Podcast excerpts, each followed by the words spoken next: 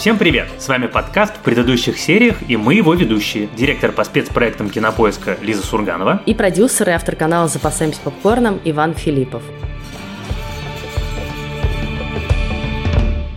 И сегодня мы обсудим шпионский триллер или драмеди даже, я бы сказала, под названием «Медленные лошади» или «Slow Horses» по-английски называется. Это сериал сервиса Apple TV+, который вышел целиком и доступен уже целиком на этой платформе, и мы сегодня его обсудим со спойлерами, как обычно, и здесь это тоже важно, поэтому предупреждаем всех чувствительных людей. Всех чувствительных к спойлерам людей мы предупреждаем, да. Слушай, какое интересное определение ты дала жанру этого сериала. Я бы его, наверное, драмеди, конечно, никогда не назвал. Почему ты думаешь, что это драмеди? Ну, в смысле, там есть какие-то комедийные моменты, и они, в общем, одно из самых ценных вещей в сериале. Ну, ты даже сам написал сегодня, что самая лучшая фраза фраза в этом сериале, это, в общем, то, как персонаж Гарри Олдмана иронически издевается над своими подчиненными. И там много такого как бы workplace humor, да, то, что называется вот буквально сериал «Офис», который мы обсуждали совсем недавно, там тоже такое есть. Я совершенно с тобой согласен. И как раз эта вот цитата, о которой говорит Лиза, она звучит э, так. «Вводить тебя в курс дела все равно, что объяснять Норвегию собаке». Я обожаю такой юмор. На английском это звучит еще гораздо смешнее и остроумнее, а когда это говорит Гарри Олдман, а не я, это вообще умереть и убийство убийства. Но ты знаешь, я все-таки не согласен с определением драмеди, хотя полностью согласен с частью про такой офисный юмор и workplace comedy и вот все, что ты сейчас только что сказала. И самое смешное, что у этого есть очень конкретное объяснение. Человек, который писал сценарий почти всех серий «Медленных лошадей», Уилл Смит, не тот Уилл Смит, который дерется на Оскаре, а тот Уилл Смит, который написал, среди прочего, в гуще событий вице-президента. Как только ты понимаешь, что за юмор в этом сериале отвечает человек, который отвечал за юмор в вице-президенте, тебе сразу становится очень много всего понятно. Там много такого. Это не типичный шпионский триллер, да, где ты должен быть в постоянном напряжении, где все герои такие супер молодцы, где все такие статные красавцы. То есть здесь это тоже немножечко есть. Но здесь такой как бы британский шпионский триллер на минималочках. Как бы все такие расслабленные, все с дырявыми носками, парни ищут преступников, и, в общем, у них довольно долго ничего не получается. Абсолютно. И в этом часть обаяния этого сериала. Это не то чтобы критика, понимаешь? Абсолютно. Это как раз я с тобой хочу согласиться, и мне кажется, что это такой, знаешь, медленные лошади, как квинтэссенция всего, что мы любим в британских сериалах. Во-первых, всем очень плохо, все, в общем, довольно некомпетентны, погода говно, Начальство, значит, начальствует тоже не очень компетентно. Юмор не политкорректный, черный, острый, остроумный. И при этом все очень вокруг мрачное и тоскливое, но ты продолжаешь это смотреть. Я читал некоторое количество рецензий перед подкастом, как оно обычно бывает. Во-первых, конечно, меня страшно удивило. Меня в моей русской ленте Твиттера я дважды встретил отзывы типа «Какой ужас, какой ужас!» Я посмотрел две серии, это, значит, совершенно никуда не годится. Я ужасно этому удивился, потому что я в этот сериал влюбился с первой серии. Просто вот по уши, потому что этот какой Гарри Олбан и какой мир придуман автором даже не сериала, а в общем книги. Про это мы тоже еще отдельно поговорим. Само обаяние замысла, оно меня покорило. Взять и сделать отдел некомпетентных людей, которых жалко уволить. И сделать этот отдел не в компании, которая торгует бумагой или чем-то еще, а в спецслужбе, которая обеспечивает безопасность Великобритании. И уже само это, это потрясающе. А потом ты встречаешь Гэри Олбана, который, значит, в этом своем костюме, который он купил где-нибудь в Восточном Берлине в 79 году, в галстуке, на котором, который весь заляпан едой, дырявом носке, и вот он сидит, пердит в своем этом офисе, причем вот этот натурально сидит, пердит. И шутит свои шутки, и это так смешно, когда он, помнишь, когда они убивают случайно этого чувака, который ему жучка оставил в офисе, он, сотрудник оправдывается, говорит, я не хотел, это не нарочно. Конечно, не нарочно, если бы ты его хотел, убить, он был бы жив. Да, а про британскость этого сериала очень смешно. Я читала рецензию в каком-то очень британском издании, The Independent, может быть, и она начинается с того, что вот смотрите, на прошлой неделе, ну, это давняя уже рецензия, апрельская, по-моему, вышло два сериала, в которых показывается Лондон. Один – это «Лунный рыцарь», и это такой абсолютно как бы поездка типа на туристическом автобусе по Лондону, и вот как бы, значит, такая открыточный такой Лондон. А второй – это «Медленные лошади», который вот самый британский сериал из возможных, потому что, опять же, всем плохо, улицы грязные, и никто ничего не умеет. Вот, и это такая британская самоирония, которой как раз в этом сериале тоже очень много. Меня ужасно развеселила другая рецензия в Guardian. Там, значит, автору все не очень понравилось, и он, в частности... Да, там вообще он все разнес, это правда. Да, и он, в частности, предъявляет за то, что вот, значит, такие сериалы дискредитируют светлый образ наших спецслужб, которые, может быть, типа защищают нас от всяких террористов и все на свете. Мне кажется, это абсолютно самая ирония, потому что следующая фраза буквально переводится как типа «или не защищают». Типа, могут они защитить нас или не могут. Чтобы вы не читали рецензию в Guardian, мы вам скажем, главная претензия автора этой рецензии на самом деле в том, что сериал вторичный, что в нем очень ощущается шпион выйди вон, что Гарри Олдман играет там ту же самую роль, что все очень знакомо, одни и те же выражения лиц, и интрига вся та же самая. В общем, как бы ничего нового автор там не увидел. Но давай уже, наконец, мы обсудили мнение всех остальных, кроме нашего собственного. Давай мы теперь про свое мнение о сериале поговорим. Меня вот он зацепил тоже с первой серии, при том, том, что я понимаю претензию и разделяю, в общем, ее, что нельзя сказать, что здесь какая-то выдающаяся шпионская интрига, совершенно что-то новое, новое слово в сериальной индустрии. Нет. Это все не так, но мне как раз, я люблю такие классические шпионские триллеры, и мне из-за этого было очень комфортно его смотреть. Вот он меня зацепил, и все, и я как бы дальше его за два вечера и проглотила все шесть серий.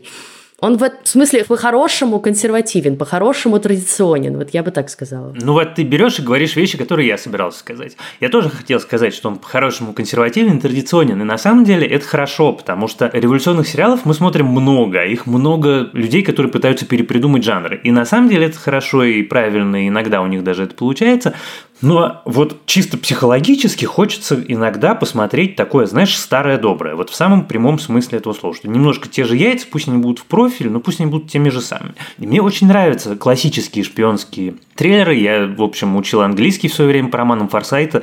И я не так люблю Лекаре, но, с другой стороны, и он, и Людлум, и, в общем, много еще других каких-то авторов, и американских, и английских, которые в этом жанре работали и составили каноны этого жанра. И мне нравится нравится, когда эти каноны соблюдают, и мне нравится, когда это придумано, с одной стороны, полностью вот в традиции, а с другой стороны, совершенно с другой точки зрения, с другой интонацией. Потому что ни у Лекаре, ни у Форсайта, ни у, там, я не знаю, ни у Яна Флеминга, ни у кого из титанов этого жанра не было того, с чего мы начали, не было юмора, не было вот этой вот изначальной комедийной идеи, что вот, значит, это как чемодан-шпион, но только не шпион, а чемодан без ручки, который выбросить жалко, нести неудобно, и вот что ты с ним будешь делать. И вот таких целая команда команда, и твоя команда по спасению мира, натурально твоя команда по спасению мира, это группа абсолютных неудачников, лодырей, бездельников, тунеядцев и алкоголиков, которые при этом еще и очень обаятельные. И потом там же все равно, как бы с одной стороны, он притворяется такой классикой, с другой стороны, там внутри много всего и любопытного, и острого, и интересного, и, там, не знаю, одна из моих любимых сцен, когда этого похищенного мальчика везут, и когда эти его похитители ультраправые нацики, английские сыны Альбиона, просят просит его начать шутить, и он начинает стендапить. Это потрясающая сцена. Это, в общем, такое придумать, такое написать. Сыны Альбиона.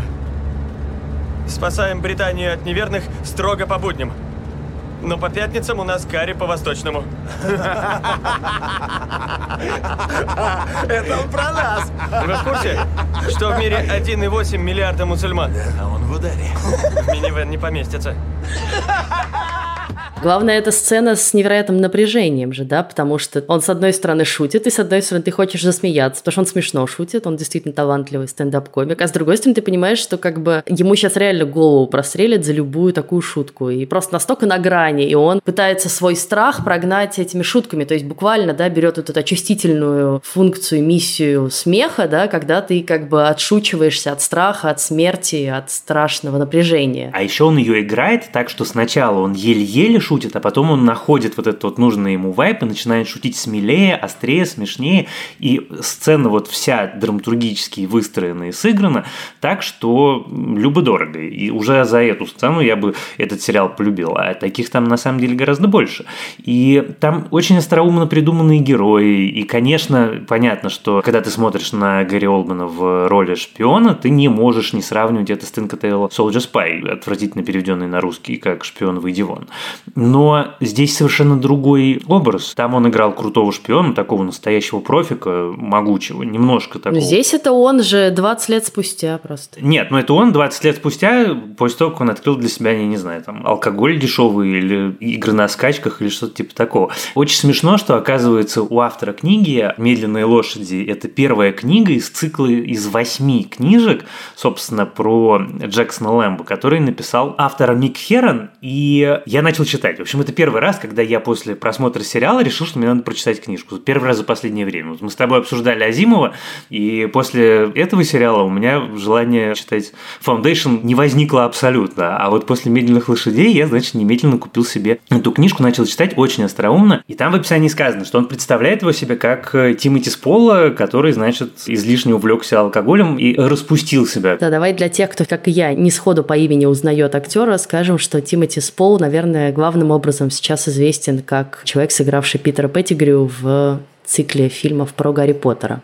По крайней мере, я вот его лицо сразу соотнесла с этой ролью. И я пытался представить себе Тимоти Спола, и мне кажется, что это был бы гораздо более такой, я не знаю, ядреный герой. Он был бы более злобный, он был бы лишен такой вот этой теплоты, которая у Гарри Олдмана здесь есть. Потому что, с одной стороны, он всех унижает, ненавидит и, в общем, всеми цинично манипулирует, но, с другой стороны, ты понимаешь, что он, не, во-первых, он неплохой человек, несмотря на то, что мы узнаем про него в финальной серии, а во-вторых, он к ним очень нежно относится они его, в общем, семья. Понятно, что семья как сборище некомпетентных дегенератов, но тем не менее любимых.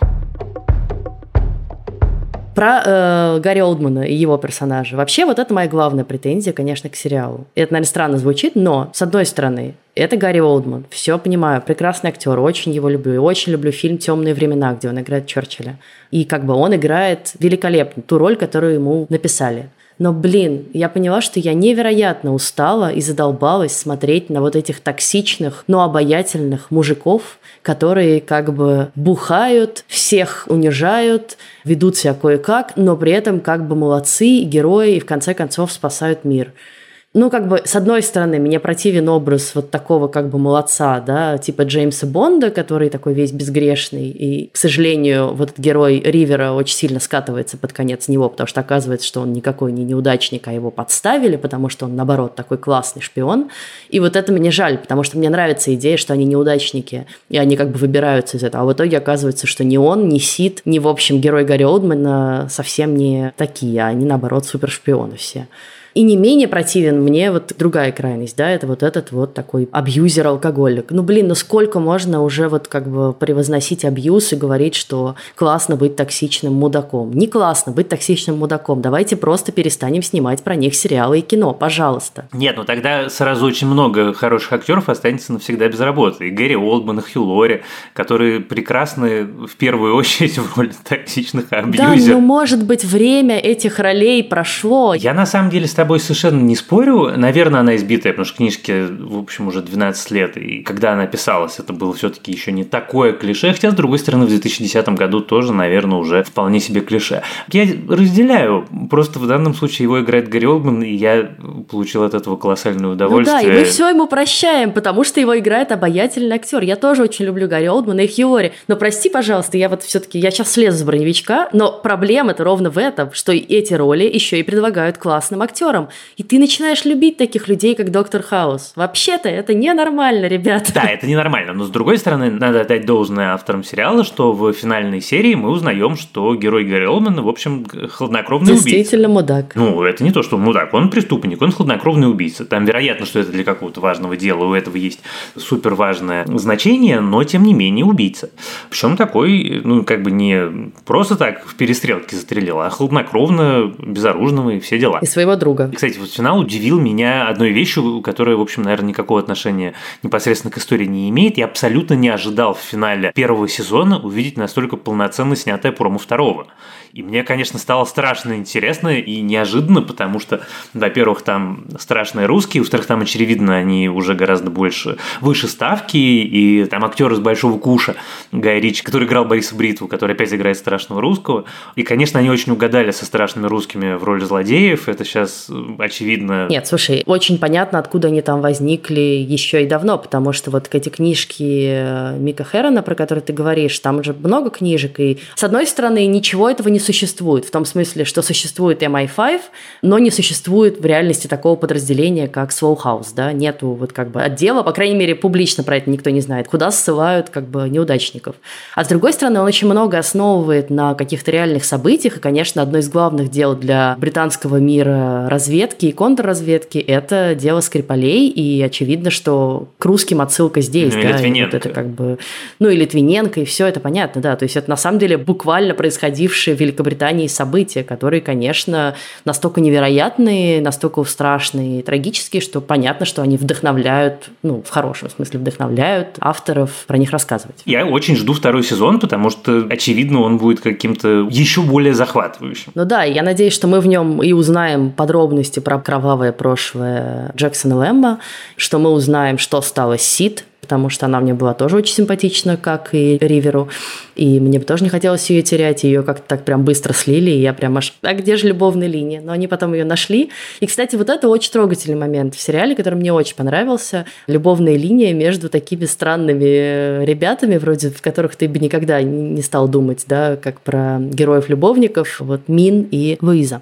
Вот это мне очень понравилось в сериале, потому что ты совсем не ожидаешь, да, что героев-любовников будут делать из таких как бы героев второго плана, недотепы, неудачников и вообще про которых ты ничего не знаешь, они как бы сначала служат исключительно фоном, а потом вдруг у них появляется своя полноценная линия и очень трогательная линия про одиночество. И вот для меня одна из любимых фраз в сериале это как раз не издевательство все Джексона Лэма, потому что, ну, как бы смешно, но до поры до времени смешно. А вот когда они обсуждают, да, этот провал, что он не заправил машину, из-за этого они заглохли буквально на дороге. Во-первых, они вот реальные неудачники. Вот у них как бы ничего не получается. Вот они в Soul House точно правильно попали, да, он забыл документы там где-то на дороге, она еще что-то натворила. И вот он сейчас забыл забрать машину. И все, и миссия сорвалась. И он говорит, ну блин, прости, пожалуйста, я правда очень давно не испытывала таких чувств. Не в том смысле, что как бы секс наклевывался, а в том смысле, что это было так классно. Мы с тобой там целовались, выпили и пошли дальше вместе такие искать, кто там шумит. И кто-то, да, watched my back, да, это вот как бы впервые за долгое время. Кто-то за мной приглядывал, кто-то обо мне заботился. И вот это очень трогательная фраза. И я, конечно, очень хочу, чтобы они появились во втором сезоне, и все это как-то продолжилось. Как это бензин закончился? Мы же только с автозаправки. Секунду, мы же... Мы заехали не за этим. Не то ты бы непременно заправился. Уточнили их маршрут. Я уточнила. Чем ты занимался в это время? Я, я, я отвлекся, я думал о чем-то. О чем? А? Да ни о чем, я, я просто... Нельзя думать ни о чем. Ты же не хренов дзен-буддист просветленный. Нет, нет, просто устал. Я, я... Хорошо бы поесть, поспать и... Тоже... Все понятно. Что?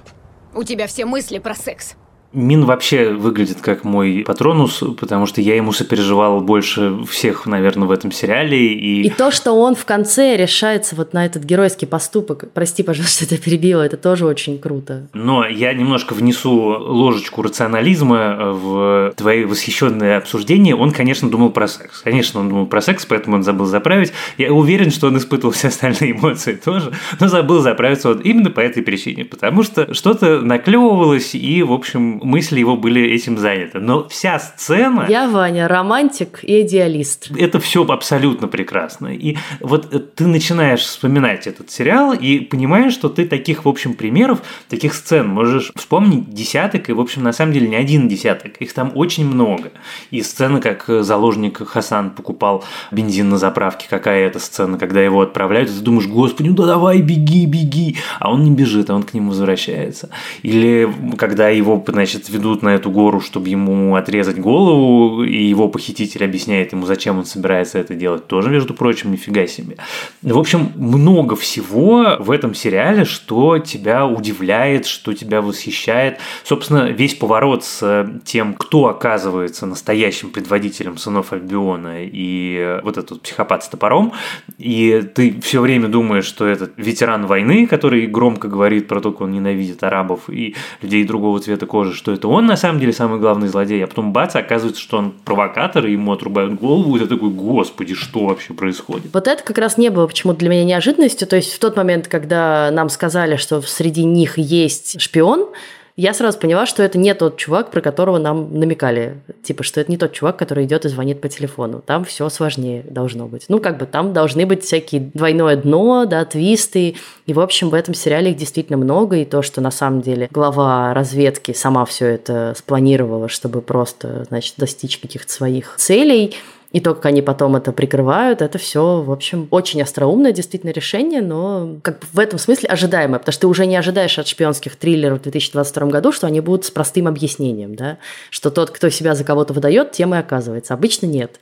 Вот. И здесь мы это видим на примере практически всех персонажей. Я все еще наивно периодически верю в тому, что мне показывают на экране, и не ищу двойного смысла и двойного Да, дна. а я верю мужчинам, когда они мне говорят, что они не о сексе думали. Да, да, да. Видишь, у всех свои недостатки. Ты видишь, сколько мы смеемся за этот выпуск, а ты еще говоришь, что это не драмеди. Очень даже веселый сериал вышел. Это абсолютно веселый сериал, я с этим ни секунды не спорил. Просто ну, мне казалось, что у драмеди такое чуть более официальное есть значение, такое более общепринятое, каноническое. Я считаю, что мы с тобой доросли до уровня сериальных обозревателей, которые могут раздавать свои собственные определения жанров и вообще награды сериалу. Я буду иметь в виду, мне нравится ход твоих мыслей. Сегодня в рамках нашей традиционной рекомендательной рубрики я хочу посоветовать вам сериал «Вершина озера». Это не шпионский триллер, а это такой, ну не true crime, а как бы с намеком на true crime детектив э, загадочный, действие, которое происходит в Новой Зеландии с невероятными пейзажами, очень красивыми.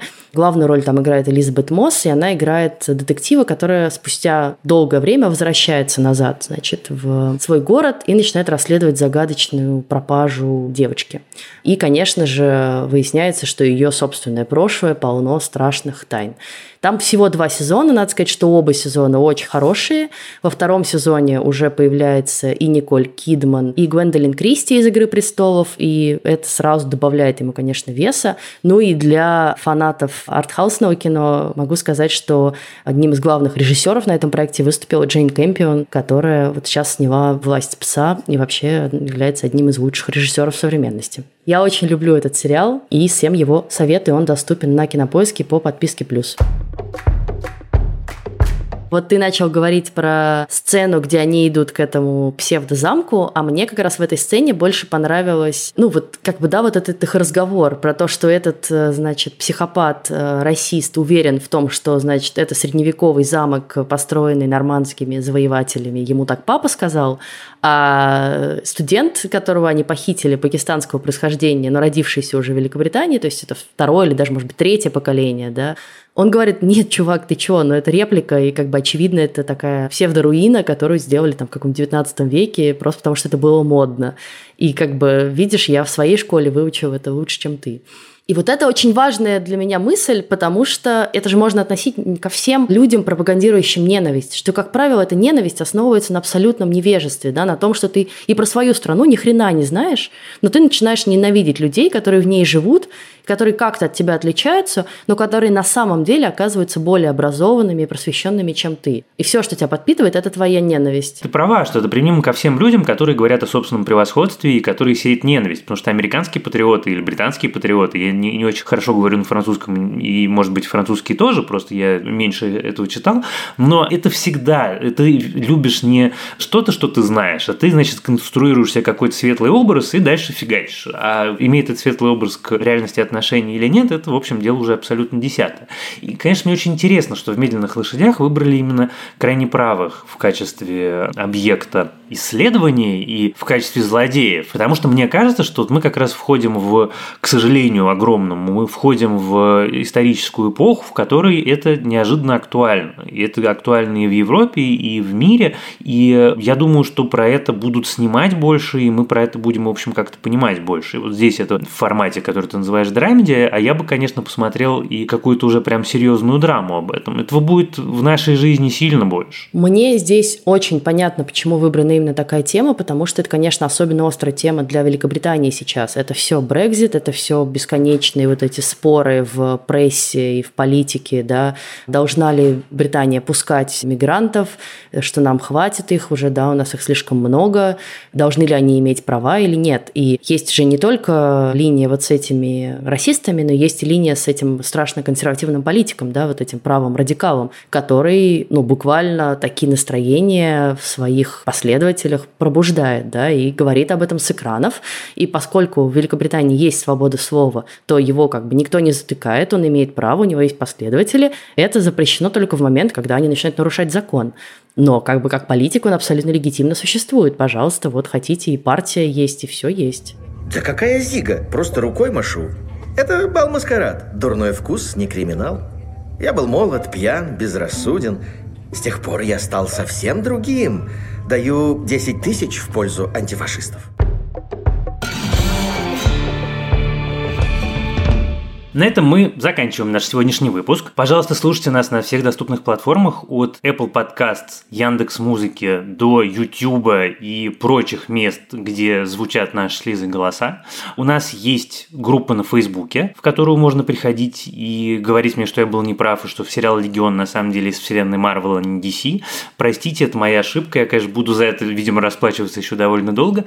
Что-то меня переклинило. В общем, я как-то даже не могу понять, что именно. Ну ладно. А это потому что с нами не было Ваня Чернявского. Наверное, наверное, да, немедленно бы поправил, да, да. Да, пишите нам, пожалуйста, на почту подкаст собакакинопоиск.ру, пишите нам о том, что вы сейчас смотрите, пишите нам просто, как ваши дела, мы давно не получали писем, а мы бы хотели в следующий раз парочку из них прочитать. А в следующий раз Лиза и наш продюсер Лена Рябцева все-таки запинали меня ногами и заставили меня посмотреть сериал Our Flag Means Death, и, видимо, мы его обсудим, потому что я, признаюсь, сразу сломался на середине первой серии, отказался категорически, но, значит, был заставлен. Сериал этот по-русски называется «Наш флаг означает смерть», он вышел на сервисе HBO Max, доступен уже целиком, это небольшой сериал, и это сериал, вот если вы любите Тайку Вайтити, э, фильм «What We Do in the Shadows», он же «Реальные упыри», а также фильмы Монти Пайтонов, то это вот сериал для вас, потому что это отборный британский юмор,